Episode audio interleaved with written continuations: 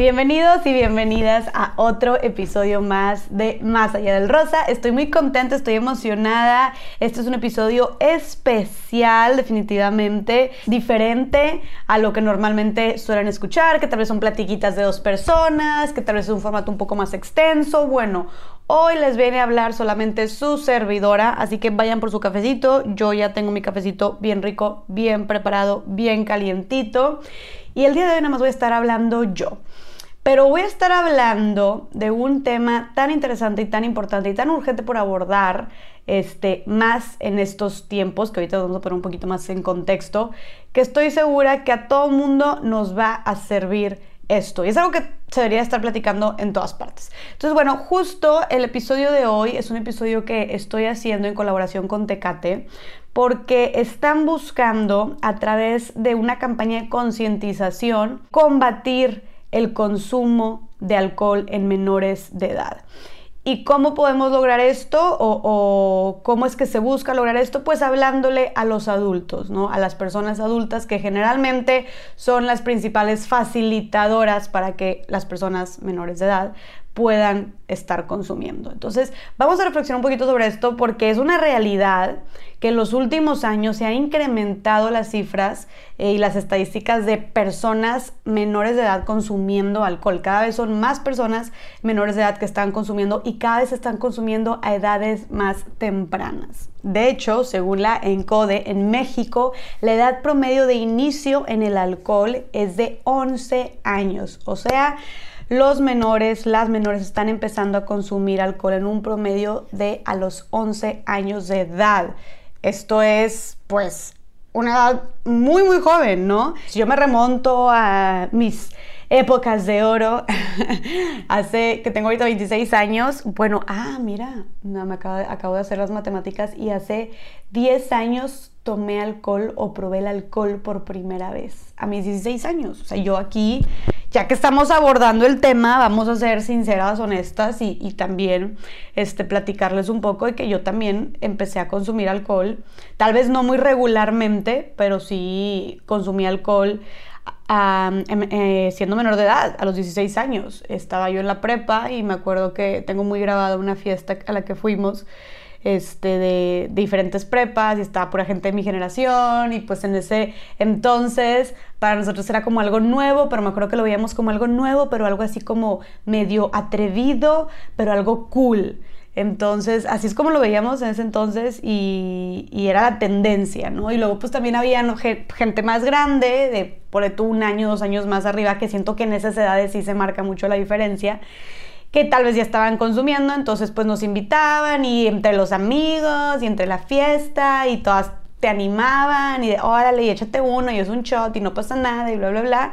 Y pues bueno, así empecé yo en mis fiestas de prepa a consumir alcohol siendo menor de edad. Pero fíjense, eso fue a los 16 años. Y aquí estamos hablando que según la ENCODE, en México la edad promedio para el inicio del consumo de alcohol en menores es de 11 años. O sea, son 5 años de diferencia. Y, y esto que les dije yo, digo, no es que yo sea la regla ni el promedio, fue hace 10 años que yo empecé a consumir alcohol y en estos últimos 10 años ha disminuido la edad promedio en la que los menores de edad empiezan a consumir alcohol. Entonces, bueno, eh, empezando con este planteamiento, y digo, creo que muchas personas que nos puedan escuchar se podrán identificar que estoy segura de que bastantitos y bastantitas de nosotras empezamos a consumir alcohol siendo menores de edad. Y bueno, justo por eso queremos abordar este, esta problemática social eh, desde un punto de vista positivo en, en, términos de buscar soluciones, ¿no? De buscar qué se puede hacer. Ok, esta es la situación, cómo podemos abordarla, qué es lo que hay detrás y principalmente qué podemos hacer para empezar a combatir el consumo de alcohol en menores de edad.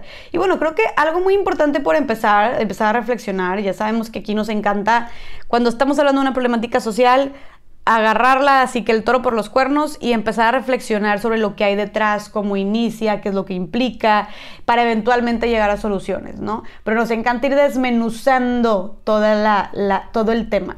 Entonces, si hablamos por empezar de, eh, creo que deberíamos de, de empezar con cuáles son algunas razones o motivos por los cuales las personas, o los menores de edad más bien, consumen alcohol. Empiezan a consumir alcohol, les llama la atención, se animan a hacerlo. Yo les platiqué mi experiencia muy personal, que creo que más allá de la fiesta, hay razones más escondidas por ahí que creo que muchos nos podemos identificar y es justo lo que está sucediendo ahorita. Entonces, estas son algunas razones por las cuales los menores de edad empiezan o se animan a consumir alcohol. Bueno, según el Instituto NIH, uno de los factores es, o los motivos que hay detrás, es combatir el aburrimiento. Obviamente, pues lo que hemos dicho, ¿no? Entretenerse, tener algo que hacer, divertirse, etcétera, etcétera. Entonces, el alcohol es una de las nuevas formas, o más bien formas más comunes ahora y sonadas para entretenernos. La posibilidad de tranquilizarse también es una de ellas que es curioso cómo, cómo podría parecer lo contrario al motivo pasado, como combatir el aburrimiento, pero por otro lado también para buscar tranquilizarse, ¿no? Ahí sí que puede servir como estímulo para diferentes, diferentes necesidades. También para este, fomentar la facilidad para hablar, y creo que eso se puede aplicar desde, pues si quieres, oye, ligar, que si quieres salir, que si quieres ir a una fiesta y sentirte chido y fluir con los amigos o incluso, pues tal vez hasta en un tema este, profesional o académico, que busquen sentirse más seguros, más seguras, etc. Justo esa es la siguiente, la siguiente razón, la, razón de para sentirse más seguros o seguras. Recordemos que aquí, ay, siento que, y bueno, yo remontándome a, a mi, a mi Jessiquita de siendo menor de edad, adolescente, en prepa, eh, pues sí, es una edad donde estás buscando tu identidad, estás todavía conociendo mucha gente, te importa y mucho, si de por sí siempre nos importa el que dirán, este, te importa y todavía mucho más, estás como encontrándote y haciendo diferentes grupitos y eh, este qué dirán pesa muchísimo, ¿no? Entonces creo que para eh, el alcohol, y hablo desde mi experiencia, y aquí también está enlistado en, las, en, las, en, las, en, los motivos por los que las, las, menores de edad consumen alcohol, definitivamente la razón de sentirse seguro, sentirse segura de una misma, agarrar más valentía, fluir más y mejor, es otra de las razones por las cuales se está consumiendo, ¿no? Integrarse fácilmente a un proyecto, proyecto llámese también grupo, llámese fiesta, llámese este, amigos, emprendimiento, lo que tú quieras, podría ser.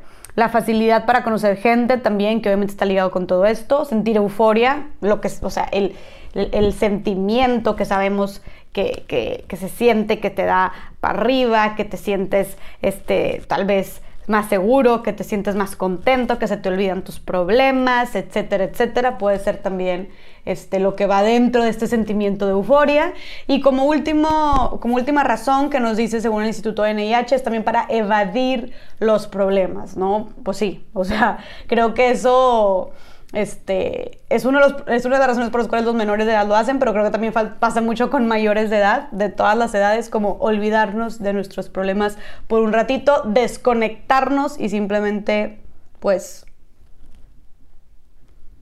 pues existir, ya sea divertirte, descansar, tranquilizarte. El punto es como precisamente esta desconexión de tal vez el mundo real y los problemas o responsabilidades que esto conlleva. Estas son las razones por las cuales eh, los menores de edad están cada vez consumiendo más y edades más tempranas, ¿no? Hay que poner, hay que poner mucha atención porque esta campaña viene desde, viene desde el punto de vista de la prevención, ¿no? Desde evitar que esto suceda. Y para evitar esto, ¿qué, ¿a dónde nos tenemos que ir? Pues a la raíz de todo, ¿no? A la raíz de la, a las causas, tal cual, a la raíz del problema. Y estos motivos, causas, razones nos están indicando lo que sucede antes de que los menores decidan consumir. Entonces hay que ponerle este, mucha atención a todas estas necesidades que se están saciando a través de este consumo para buscar precisamente cómo podemos facilitarles, qué herramientas, qué recursos eh, podemos facilitarles especialmente, pues, como dijimos, las personas mayores de edad, cuidadores responsables, autoridades, etcétera, para que los menores de edad y las menores de edad puedan saciar estas necesidades de otra forma que no sea a través del consumo del alcohol. Entonces hay que poner mucho ojo con eso, hay que poner atención, por eso quise empezar por las razones y los motivos. Ahora, ahora, ahora, ojo, creo que no hay que dejar pasar, no puedo dejar pasar. Otro tema importante que de hecho, o sea que estoy segura está relacionado directamente con este consumo, este, que es el factor salud mental slash redes sociales. O sea, es una realidad que, por ejemplo, yo no viví, como les dije, hace 10 años que yo empecé a consumir alcohol a mis 16 años. Em, que ojo, tampoco era muy recurrentemente, ¿verdad? Eh, no era como que ah, cada fin de semana, pero pues sí, o sea, si de repente te animabas ahí a echarte los chocitos o de repente algunas fiestas te animabas a, a la cheve o lo que tú quieras, ¿no? Eh, Sí, más que nada en fiestas, porque antro sí fui hasta que ya fui mayor de edad. Pero bueno, el punto es que cuando yo estaba en ese entonces, las redes sociales apenas estaban empezando. No estaban como lo que hoy es, con la diversidad de redes que hay, con el poder y la influencia que tienen. En ese entonces me acuerdo que apenas nos tomábamos fotos con cámaras digitales y las subíamos a, era Facebook lo principal, y las subíamos todas en un álbum y era de que fiesta no sé quién y todas nos tomamos sesiones de fotos en el baño y así. Pero bueno, no era la principal red social. Instagram apenas estaba empezando. Eh, obviamente no existía, bueno, Twitter también, pero siento que Twitter es, no, no, no tenía tampoco tanta trascendencia. Era principalmente Facebook. Y es importante mencionar esto porque 10 años después, hoy en día, actualmente, no podemos negar que ya este mundo virtual que hemos creado, en el que se hace absolutamente ya todo, casi que, casi que todo lo que se puede hacer en el mundo real se puede hacer en el mundo virtual. Podemos comprar, podemos ligar, podemos conocer gente, podemos estudiar, podemos trabajar, podemos apostar, podemos hacer todo lo que te puedas imaginar, se puede hacer seguramente en el mundo este, virtual. Y aquí voy con todo esto, que es algo que está ya interconectado el mundo real y el mundo virtual. Entonces, también esta globalización y este constantemente estar conociendo gente de su edad, de diferentes culturas, de diferente educación, este, con diferentes costumbres también, siento que hace que todavía esta, estas culturas se mezclen más y que abra puerta a nuevas posibilidades y curiosidades principalmente. Y no solo curiosidades, sino también presiones sociales para eh, las y los adolescentes menores de edad. Entonces, el tema de redes sociales lleva consigo todos los factores que les dije este, anteriormente se intensifican, ¿no? El querer sentirte aceptado, el querer sentirte seguro, segura, el este, querer sentirte valioso o valioso, o que eres cool, o que, o que resaltas, o que te reconocen todo eso se intensifica, las comparativas también, compararte con la gente de lado, todo eso se intensifica con las redes sociales. Entonces, ¿qué está sucediendo también? Sabemos que desde que empezaron las redes sociales en los últimos años, los índices de ansiedad y de depresión en, en adolescentes y en menores de edad se han disparado también. Obviamente esto es consecuencia directa de como dije, a todo lo que te exponen las redes sociales. Hay un peso en la salud mental muy fuerte, muy grande. Y no me sorprende que se hayan disparado también tasas entonces como el consumo de alcohol en menores de edad. ¿no? Obviamente esto es multifactorial, no podemos nada más echar la culpa a las redes sociales. Ya este, hablamos de algunos motivos eh, de lo que puede haber detrás, pero creo que es importante no dejar de lado este tema y esta parte de que las redes hacen que toda esta presión y toda esta búsqueda de aceptación, etcétera, etcétera, reconocimiento, eh, amor, em, eh, ¿cómo se llama? De encajar, hace que se exponencie este deseo, esta necesidad y se busquen, por ende, otras maneras de hacerlo, ¿no? Y bueno, y bueno, ya vimos que el alcohol es una forma de saciarlo y de satisfacerlo y de atenderlo. Entonces, pues bueno, ahí puede ver un, dato muy importante. A ver, como dijimos, es algo también, este consumo es multifactorial. Seguimos escarbándole en la raíz, en las causas, etc. Entonces, no solamente son temas de, de cómo te sientes, y de cómo te relacionas con las demás personas y de redes sociales. O sea, no solamente conlleva, o sea, no solamente recae en eso los motivos, sino que también es una realidad que hay otros factores, como dijimos, es algo multifactorial que hay que tomar en cuenta para su prevención. Factores que muchas veces la persona no, no decide ni tiene ninguna incidencia en esos factores, como cuáles, también según el Instituto NIH, uno de estos factores es la genética, definitivamente, o sea, sí, sí hay personas que genéticamente pueden estar más predispuestas a caer en este consumo. Eh, la personalidad de la persona también, desde qué tan abierta, cerrada, social sea la persona, ¿no? Entre muchos otros ejemplos de diferentes personalidades. El, el, nivel de maduración también de la persona, el nivel de maduración y desarrollo. Este, por eso se me hace muy importante, o sea, sabemos que entre más años tengan, más, años tengas, es mayor, bueno, no se espera que sea mayor tu nivel de maduración. Por eso hay que poner mucha atención a este dato de que es cada vez, son cada vez menos, más pequeños, de menor edad y por ende más inmaduros los y las consumidoras de, menores de edad que están eh, entrándole al consumo de alcohol. ¿no? O sea, el nivel de maduración es un factor importante para entrar y es alarmante darnos cuenta de que cada vez son menos maduras las personas que están entrándole a este consumo. Y bueno, obviamente también los factores sociales y ambientales es algo que, juega, que juega eh, un, rol importante, los factores sociales y ambientales. Oye, pues cómo está tu familia, este, consumen alcohol o no en tu familia, qué tan seguido enfrente de ti, qué tan normalizado está, eh, tu grupo de amigos, en tu grupo de amigos es muy común, te presionan mucho o no, este, tienes acceso directo este, a, botellas de alcohol o no, qué tan a la mano están, etcétera, etcétera, ¿no? Eh, todos esos son los factores también sociales y ambientales que influyen y que muchas veces, pues, la persona menor de edad no controla absolutamente nada de lo que acabamos de decir, su personalidad, su genética, este, los factores sociales y ambientales, etcétera. Y esos también son importantes este, para tomar en cuenta cuando estamos buscando em, pues prevenir este problema. Por ejemplo, eh, este es un dato interesante cuando hablamos de los factores sociales y ambientales de los que les, que les estaba mencionando. Ese es un factor social, por ejemplo, según la ENCODE. Con respecto a la tolerancia social, los estudiantes que han consumido alcohol consideran que tanto sus padres como sus maestros y mejor amigo aprobarían beber alcohol.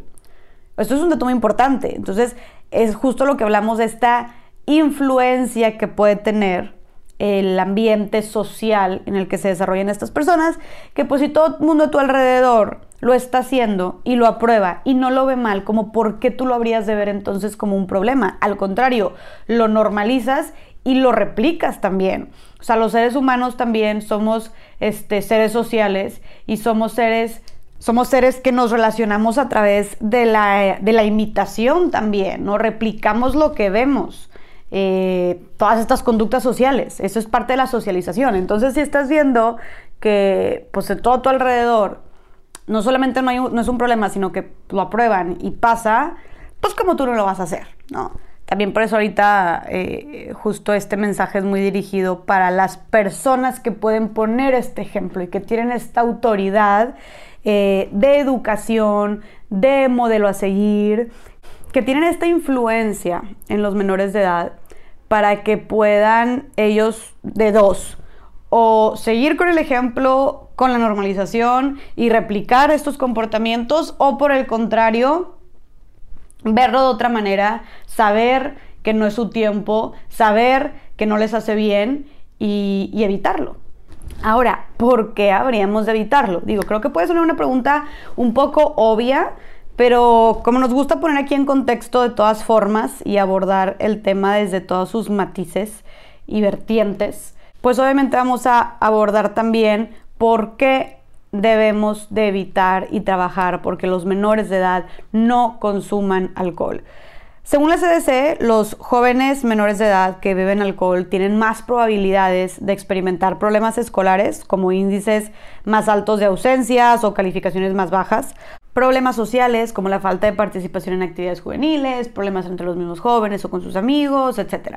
Problemas físicos como enfermedades también, la interrupción del crecimiento normal de su desarrollo como debe de ser, problemas en la memoria y cambios, esto está bien fuerte, ¿eh? ojo con esto, cambios en el desarrollo del cerebro que pueden tener efectos de por vida, de por vida. Aquí yo no soy ninguna experta, pero me encantaría saber qué cambios en el desarrollo del cerebro, ya no sé explicar uno, por ejemplo, como los problemas de memoria, pero qué cambios puede haber y cuáles serían esos efectos a largo plazo. Pero pues ya dijimos cambios físicos, o sea, en tu desarrollo físico y también eh, eh, en el desarrollo psicológico, cambios en el cerebro. O sea, eso está bien fuerte, además de los cambios, este, además de los problemas sociales, de los problemas escolares, eh, problemas familiares seguramente, este, por ende debe haber, etcétera, etcétera. ¿no? Entonces todos estos em, efectos son los que se tiene cuando menores de edad consumen alcohol. Ahora, ¿cómo podemos identificar o qué señales podemos ver de que un conocido o conocida menor de edad puede estar empezando a consumir alcohol. Y es que esto a veces es muy difícil de identificar y muchas veces hay cuántos casos no hay de que hay padres que no tenían ni idea de que su hijo o hija está consumiendo em, siendo menor de edad. Y es que, pues, estas cosas muchas veces se hacen escondidas, ¿no? O se hacen cuando los papás no están, cuando no muchas veces, en algunos casos no, ¿verdad? Pero muchas veces así, con los amigos, en las fiestas, etcétera. Obviamente, si yo me remonto a mis 16 años, ni de loca mis papás sabían que yo estaba consumiendo, ¿no? Que estaba consumiendo alcohol. Este, aunque fuera una chevecita, mira, mis papás me ponían como chancla vieja. Entonces, pues generalmente es difícil o podría ser difícil identificarlo. Eh, sin embargo, hay ciertas también características o señales de alerta, foquitos rojos, que también el Instituto NIH nos comparte, pues para poder estar al tiro, ¿no? Y creo que, también saberlo nos hace como parar la antenita eh, para las personas que me estén escuchando, que tengan en su cuidado o, o de su cercanía a menores de edad que pudieran estar pues en esta problemática, que neta pongan las antenas bien altas para que estén al pendiente de las conductas o cambios de conducta que pueda tener esta persona. Algunas de estas señales de advertencia del consumo de alcohol entre menores pueden ser los cambios en su estado de ánimo, incluidos, por ejemplo, la ira o la irritabilidad que tengan problemas académicos, como habíamos dicho antes, este, eh, en, los efectos que podía tener el consumo. Bueno, eh, una señal precisamente es esto, tener problemas académicos o conductuales este, de peleas, de discusiones, de calificaciones, incluso cambios muy abruptos en la escuela. La rebeldía, obviamente, oye, que si se puso más contestón, que si se puso más dramático, dramática, que si anda más peleonero, más peleonera, más rebelde, etcétera, eso también puede ser un fuerte indicador. Cambios en los grupos de amigos, oye, que de repente se lleva con gente que ni al caso, que nunca se llevaba, o que está constantemente saliendo con, con otras personas. A ver, ojo, no estoy diciendo, tampoco se está diciendo aquí más bien que si cambia el grupo de amigos es pues que ya está consumiendo. No, como dijimos, pueden haber diferentes factores, diferentes señales. Si ya identificaste varias de estas, pues creo que ahí es cuando hay que parar la antena e, investigar y analizar un poquito más si este puede ser el caso. Pero pues no significa que porque haya una ya ya esté consumiendo. Pero bueno, un nivel de energía bajo también este, en la persona, o menos interés en las actividades que normalmente hacía o en las que normalmente se involucraba, o menos cuidado en su apariencia, en su higiene, en su imagen, en su presentación. Este, obviamente, esto es un fuerte indicador el encontrar alcohol entre las cosas del menor de edad o de la menor de edad, escondidillo por ahí, o tal vez no escondido, simplemente pues encontrar algunos rastros de el olor al alcohol o el aliento, eh, o el aliento alcohol en el o la menor de edad este, problemas para concentrarse o para recordar. Recuerden que habíamos dicho que la falta de memoria y los problemas en el desarrollo del cerebro este, también eran un efecto, entonces por ende son un fuerte indicador. Y dificultad para hablar, que creo que también estas son las más lógicas, ¿no? O sea, desde el oler alcohol o encontrarle alcohol o que vemos que está teniendo ahí problemillas para articular bien, creo que son los más, pues, obvios, este, las, las, señales más obvias, pero bueno, pongamos atención a estas otras, ¿no? No solo es el soplame, este, o a ver, haz un 4. Eh, es también todos estos otros cambios de ánimo o problemas este, conductuales em, o cambios eh, sociales en los que también tenemos que estar al pendiente porque pueden ser un posible y un importante indicador.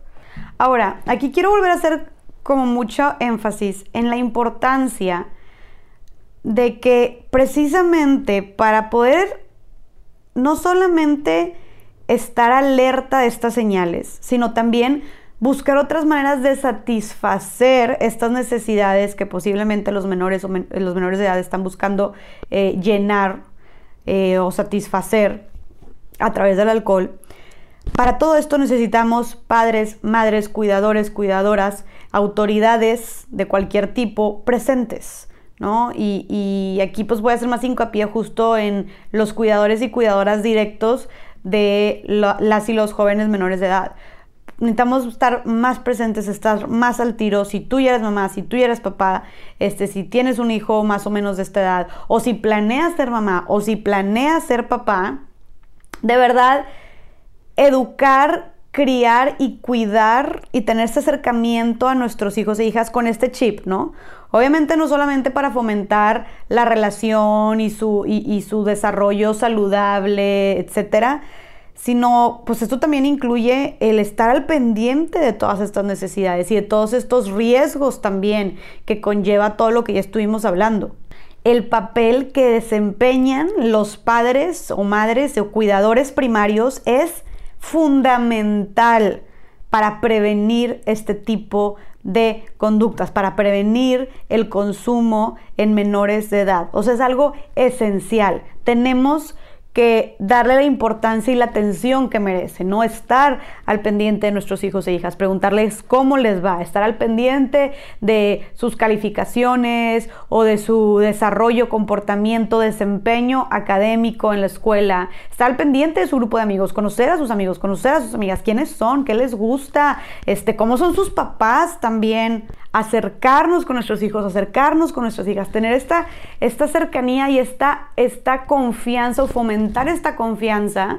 Luego dicen, oye, es que mi hijo no me cuenta nada, es que mi hija no me cuenta nada. Oye, pues es que si nunca fomentaste tú esto, le preguntaste cómo estás, cómo te va, cómo te sientes, qué has hecho, qué es lo que más te gusta de tal, cómo te fue en tu día de tal, pues, ¿cómo vamos a querer también que, o cómo vamos a esperar que lleguen y nos cuenten sus problemas y nos cuenten tal vez que este, sienten depresión, nos cuenten que tal vez necesitan ayuda profesional, nos cuenten que este, lo bulean en la escuela, nos cuenten que esta chava o este chavo le rompió el corazón, nos cuenten que siente, se sienten solos y no, no tienen amigos, no tienen amigas, nos cuenten que no les gusta este, tal actividad, tal deporte en el que se inscribieron. Y tal vez o que simplemente no se sienten identificados con, las personas con las que se rodean, el grupo de amigos en los que están, etcétera, etcétera.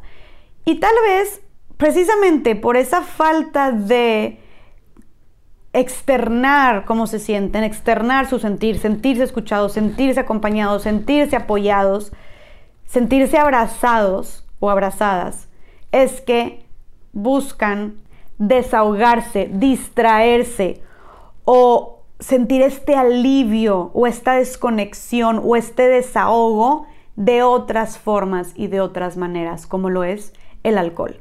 Entonces no podemos esperar también que nuestros hijos e hijas no consuman siendo menores de edad, cuando uno tienen tantos facilitadores por todas partes, como ya lo dijimos, este, por ejemplo, las redes sociales, la presión social, eh, todos los temas de salud, de problemas de salud mental a los que se enfrentan actualmente este, los, los y las adolescentes menores de edad, que cada vez son más, que me atrevo a decir, yo sí podría decir que son muchos más a los que me enfrenté yo y a los que se enfrentaron definitivamente mis papás, por ejemplo, en su, en su momento. Entonces, con un mundo donde se los facilita por todas partes, ¿cómo podemos esperar que no caigan si nosotros y nosotras que tenemos esa responsabilidad de cuidado como mamás o como papás, no nos acercamos a ellos, no les preguntamos, no estamos al pendiente, no vemos por ellos. Y yo sé que puede sonar, oye, me dije nosotros y nosotras, ¿eh? como si yo fuera mamá, me incluía en el saco. No, pero sí me gustaría como sembrar este chip para cuando en un futuro lo sea, si es que lo soy, eh, definitivamente criar a mis hijos e hijas con esta mentalidad, ¿no? O sea, con este chip, con, las antenitas bien paradas y con el foquito rojo así bien prendido para estar muy alerta. Entonces, bueno, aquí el punto era recalcar que justo el papel que desempeñan los padres o cuidadores primarios es esencial. Yo sé que también es difícil porque hay muchos mamás o papás que están todo el tiempo trabajando, o sea, que estás trabajando, trabajando, trabajando más en el mundo en el que vivimos ahorita que exige tanto y que tal vez puedas, se pueda, puedas sentir que no hay tiempo para sentarte, platicar, ver, estar al pendiente, hacer la llamada, checar sus calificaciones, etc.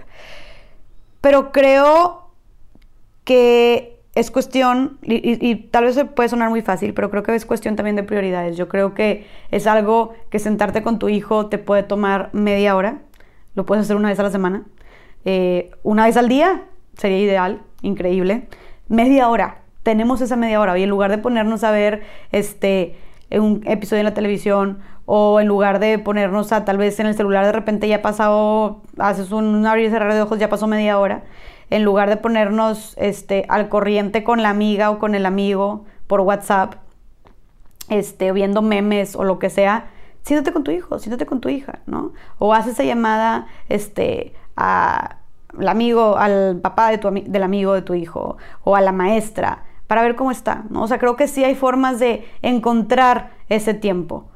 Y bueno, insisto, mucho en esto porque precisamente también eh, si hablamos de, formas alternas de satisfacer y fortalecer estos factores de los que hablamos anteriormente en los adolescentes menores de edad, también, eh, según el Instituto NIH, una forma muy importante es el monitoreo, la confianza y la relación cercana con padres o cuidadores primarios, justo todo lo que acabamos de hablar recientemente.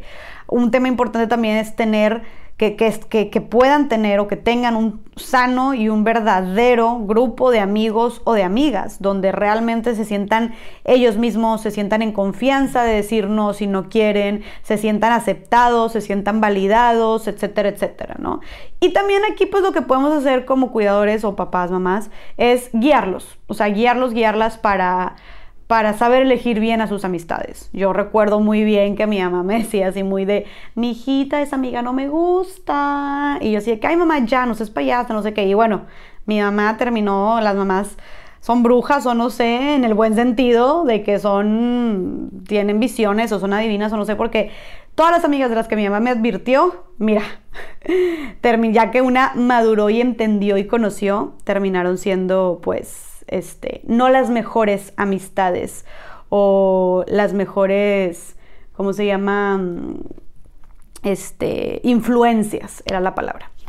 Y bueno, claramente también, y esto es otro, otro rol muy fuerte también en los cuidadores y cuidadoras, es que estos menores de edad estén trabajando constantemente, y eso hay que hacerlo desde niños, desde sus infancias, trabajar constantemente en su autoestima y en su seguridad para que no sientan que para que sean aceptados tengan que hacer algo que no quieren, para que no se dejen llevar por la presión social, para que no se dejen manipular por el que dirán, para que puedan decir no o decir sí cuando quieren decir no y cuando quieren decir sí, para que sepan y estén completamente seguros de que ellos son o ellas son mucho más que las personas piensen que son el más popular, que quieran pertenecer a cierto grupo de amigos, que quieran que los inviten a cierta fiesta, que quiere que la gente les aplauda o les reconozca, que ellos y ellas son mucho más que la opinión de las demás personas, ¿no? que, sus pares, que sus, que sus mismos pares, que la gente de su edad. Entonces, ese trabajo de autoestima y confianza es sumamente importante y eso lo podemos empezar a, eso lo podemos, no solamente para el consumo, evitar el consumo en... Eh, siendo menor de edad, sino para la vida, ¿no? Para todo, para todo lo que vayan a hacer. Y eso se cultiva desde las infancias. Y em, por último, también súper importante, el acudir a terapia psicológica. Eh, yo siempre he dicho que no tenemos que pensar que tenemos un problema grande para, para, esperar ir a terapia psicológica, para esperar ir con un profesional que nos pueda ayudar a guiarnos a ser nuestra mejor versión eh, y precisamente darnos estas herramientas para ser personas más seguras, para ser personas con mayor autoestima, para ser personas este, eh, donde, donde nos sintamos capaces, donde nos desarrollemos, donde sanemos, nos perdonemos, etcétera, etcétera. Y por qué no habríamos de querer eso para nuestros hijos, para nuestras hijas. Claro que deberíamos de quererlo para ellos y ellas también. Entonces, creo que yo siempre he dicho, ir a terapia es la mejor inversión que puedes hacer en ti mismo. Y si estás hablando de que eres un cuidador o cuidadora, es la mejor inversión que puedes hacer también para las personas que más amas, para tus hijos, para tus hijas. Entonces, no te esperes a que tu hija te diga que tenga depresión o que parezca que tenga depresión o que tenga algún problema este, de consumo eh, o de cualquier otro tema eh, para, para, que pueda ir, para que, la, para que la canalices con un profesional. Creo que todos y todas deberíamos de ir a terapia por el simple, por el simple hecho de ser mejores versiones de nosotros mismos, entendernos mejor, sanar lo que tengamos que sanar, porque todo mundo tenemos cosas que sanar, ¿no? Desarrollarnos nosotros mismos y ser nuestra mejor versión, punto. Entonces, eh, y precisamente acudir a terapia psicológica, haya o no haya un tema de consumo, es algo que también nos puede dar las herramientas para combatirlo o enfrentarlo si es que llega a haber esa situación. Ahora, otro tema también que aquí recomiendan mucho es el conocer, que ya lo habíamos dicho rápidamente, a los amigos y amigas de sus hijos e hijas, con quiénes están relacionando, qué tipo de gente es, qué tipo de educación tienen, ¿no? Me, recuerda mucho una amiga, este, saludos a mi queridísima amiga Sof, es muy amiga mía y nos llevamos como 20 años, este, Sof tiene dos hijos este, adolescentes, una menor de edad. Y precisamente ella me dice, yo siempre, todas las amigas de mi hija, su hija tiene creo que 15 años, a todas las amigas de mi hija, siempre, o sea, siempre las juntaditas son en la casa, en mi casa. Siempre son este, en mi jardín, o yo las llevo, yo las traigo. Yo siempre me ofrezco porque quiero tener la seguridad y la tranquilidad de lo que está haciendo mi hija y deja tú de las personas con las que se junta. Quiero conocer a las amigas de mi hija, cuál es su grupito, quiénes son sus influencias, con quiénes se está relacionando, porque claro, y más ahorita como dijimos en un principio, en una etapa donde se sigue moldeando tu, identidad y tu personalidad, pues quiénes están ayudando a moldearla, ¿no? Este, quiénes están ayudando a precisamente este, definir la persona que, en la que te estás convirtiendo. Más cuando estás hablando de que son personas que tienen tanta influencia como lo que son las amigas en la adolescencia. Entonces, bueno, Sof siempre, yo dije, oye, qué padre, voy a hacer siempre eso, porque yo dije, ay, no te da flojera. Y me dice, prefiero, o sea, prefiero porque siempre están ahí todas las, las amigas de su hija. Y dice, prefiero porque así sé con qué amigas se junta mi hija y son, y, y, gracias a todo este monitoreo, pues estoy tranquila de que son buenas niñas, ¿no? Y, y otra, o de hecho, otro tema que recomiendan aquí es el estar en contacto también constantemente con los papás y mamás de las amigas de tu hija de los amigos de tu hijo. Este, estar en constante contacto precisamente pues para ver mm, cómo son sus papás, igual, lo mismo, pues quiénes educaron a las amigas de tu hija, punto. ¿no? Si como así quieres, como quieres conocer a los amigos, pues claro que también querrías conocer a los papás, qué clase de personas son, ¿no? Cómo es, cómo es. Tal vez no podemos saber mucho sobre el ambiente familiar, pero puedes llegar a tener una idea este, de cómo pueden ser esas personas, ¿no? Y por ende sus hijos y por ende qué influencias puede tener tu hija o tu hijo.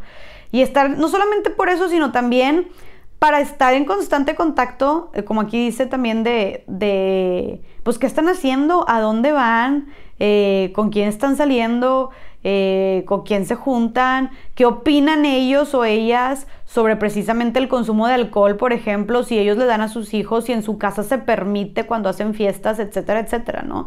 Entonces estar en contacto con los papás este, de los amigos eh, y amigas de tu hija también es algo importante. Em, hablarles tal cual, directamente así, directito a tus hijos sobre los peligros del consumo del alcohol. O sea, lo que hace, ya los mencionamos anteriormente.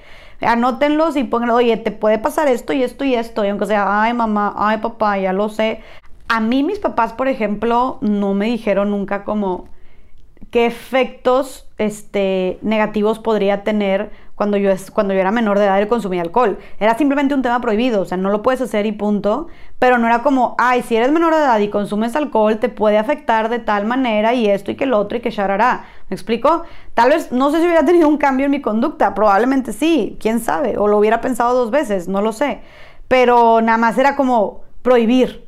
Pero creo que ahorita que estamos cuestionando también mucho y replanteándonos nuevas formas de educar, creo que es importante no solamente el prohibir, sino también el por qué te lo prohíbo, o por qué, o no solamente el, pues no solo prohibir, sino no solamente el no permitir, no dejar, etcétera, este, pero el por qué, qué es lo que hay detrás, más bien, y así le puedes ya dar a, a tu hijo también o hija, es un tema ya más de empoderamiento, de no porque mira lo que te puede pasar, también como, y un tema de que tomen ellos responsabilidad de sí mismos, de quieres ver por ti, quieres cuidarte, pues entonces no hagas esto, porque esto es lo que te puede pasar. ¿Quieres estar en ese punto o quieres llegar a esto? ¿Me explico? Y más, que un, no lo puedes hacer y punto porque yo digo y porque esta es mi casa, ¿no? Entonces, que sepan ellos lo que hay detrás, creo que también las hace personas más conscientes y más responsables y que empiecen también a ver por ellos. No sé, creo que nos sorprenderíamos si intentáramos también, más allá de las prohibiciones, intentar explicar el motivo y las razones de lo que hay detrás. Que a final de cuentas siempre es preocupación y amor por esas personas. Entonces, este, tal vez cuando somos menores de edad, adolescentes, no lo vemos así. Eh, y creo que no hay que subestimar a los menores de edad, a los adolescentes, hay que explicarles un poquito más y tal vez nos sorprendería su reacción, tal vez nos entienden mucho más de lo que nosotros hubiéramos pensado. Y por último, también recomiendan aquí eh, animar a los y las adolescentes menores de edad a participar en actividades saludables, entretenidas, pues que no involucren alcohol, obviamente. Hay muchas otras formas. Sirve también que dejan el celular un ratito. Este, y animarlos, animarlos a participar en otras cosas. O sea, y vuelvo a poner el ejemplo de mi amiga Sofía, de la mamá. Ella, mira, los lleva, los trae a sus hijos e hijas, los pone, este, los pone a hacer todo tipo de cosas. O sea, ya se los lleva a Santiago, que aquí en Monterrey está, está cerquita, un pueblo mágico. Se los lleva de día de camping, se los lleva a hacer picnics y se lleva toda la bolita de amigos y de amigas. Pues, ¿cómo no van a querer ¿Me explico? Este, se los lleva al, o, les dice que vayan al cine, hace, hace movie night, o sea, noche de películas ahí en su casa. Eh, no sé, como que precisamente siempre está fomentando este, no como que, ay, mijito, es lo que tú quieras y vete con la amiga y pues que te vaya bien, sino también se involucra y que, oye, vamos a hacer otras cosas, vamos a hacer cosas divertidas, yo te llevo, yo las acompaño. Más cuando estamos hablando que son menores de edad, ¿no? Y, y tal vez no está ahí pegada con ellas, pero ella se va por un lado y las amiguillas están ahí dando la vuelta, ¿no? Eh, entonces, hay formas también de involucrarnos y mostrarles que hay otras formas de divertirse, de entretenerse, que no, no necesariamente tienen que ver con el alcohol y que se la pueden pasar muy bien.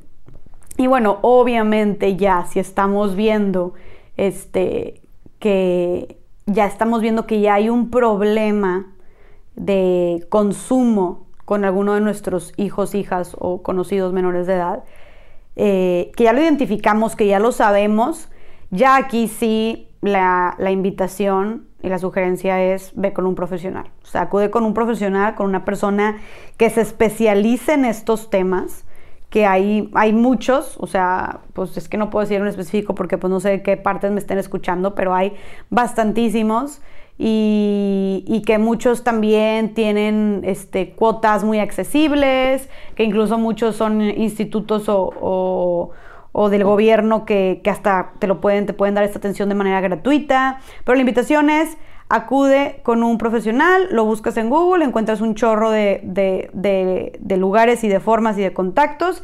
Y no solamente para, hay muchos que también no solamente es para la, la, persona que consume, sino también para su familia, para sus familiares, porque obviamente tampoco es nada, no es nada, no es nada fácil tampoco para los familiares, entonces también hay muchos grupos de papás, de mamás, de familiares que están acompañando a estas personas, este, y, que puedes sentirte tú también tener este, esta red de apoyo y este grupo de acompañamiento donde se, se aconsejan, este, donde se abrazan entre ellos mismos que están pasando a final de cuentas por lo mismo y eso también es algo que le puede servir mucho a la familia, ¿no? En caso de tener a alguien que ya tenga este, un tema de, de problema de consumo. La invitación siempre es, obviamente, acude con un profesional especializado o especializada en estos temas en temas de consumo de alcohol.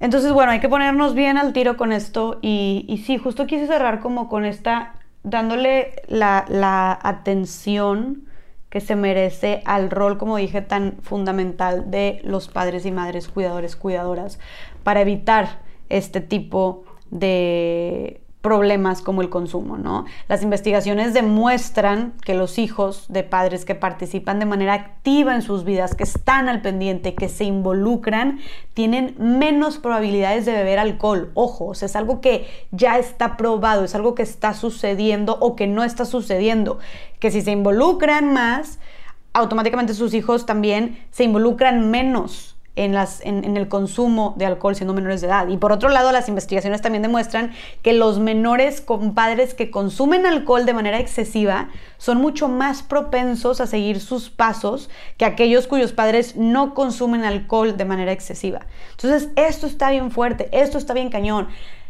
como padres, como madres o cuidadores primarios, tenemos este potencial y este impacto directo y por ende esta responsabilidad también en la vida de nuestros hijos, en la vida de nuestras hijas. ¿no? Entonces, hay que seguirnos informando, hay que seguir al tiro, hay que seguirnos involucrando, hay que seguirnos haciendo el tiempo principalmente. Digo hacer el tiempo porque seguramente el interés hay, seguramente las ganas hay, pero creo que muchas veces es como, ay, no he tenido tiempo, ay, se me fue el día, chin, ya pasó otra semana y no le he preguntado sobre esto a mi hijo, a mi hija, no me he sentado con él, con ella hay que hacernos el tiempo. Como dije, recordemos cuáles son nuestras prioridades, recordemos por qué estamos aquí y creo que uno de los trabajos más grandes, y yo, yo sin serlo, ¿eh? sin ser mamá, pero creo que uno de los trabajos más grandes con mayor trascendencia, significado y también responsabilidad es el de ser mamá o ser papá.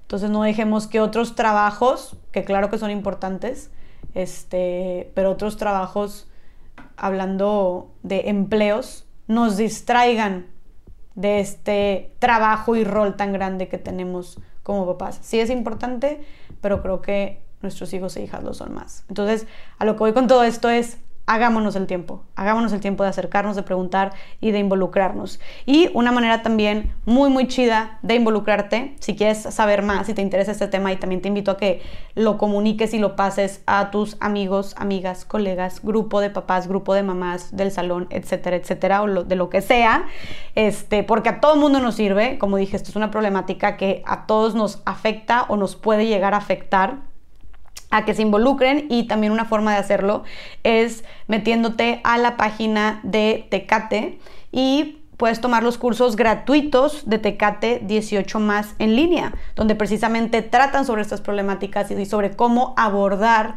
y tratar todo el tema de menores de edad consumiendo alcohol. Entonces, bueno, pues ya saben, ahí hay todavía más información, aparte de manera gratuita, aparte en línea, no hay excusas y pues nada, sigamos hablando de estas problemáticas, porque como dije y siempre hemos dicho, no podemos intentar combatir un problema sin antes identificarlo como tal un problema. Así que para identificarlo, para visibilizarlo, hay que hablar de ello y estar presentes.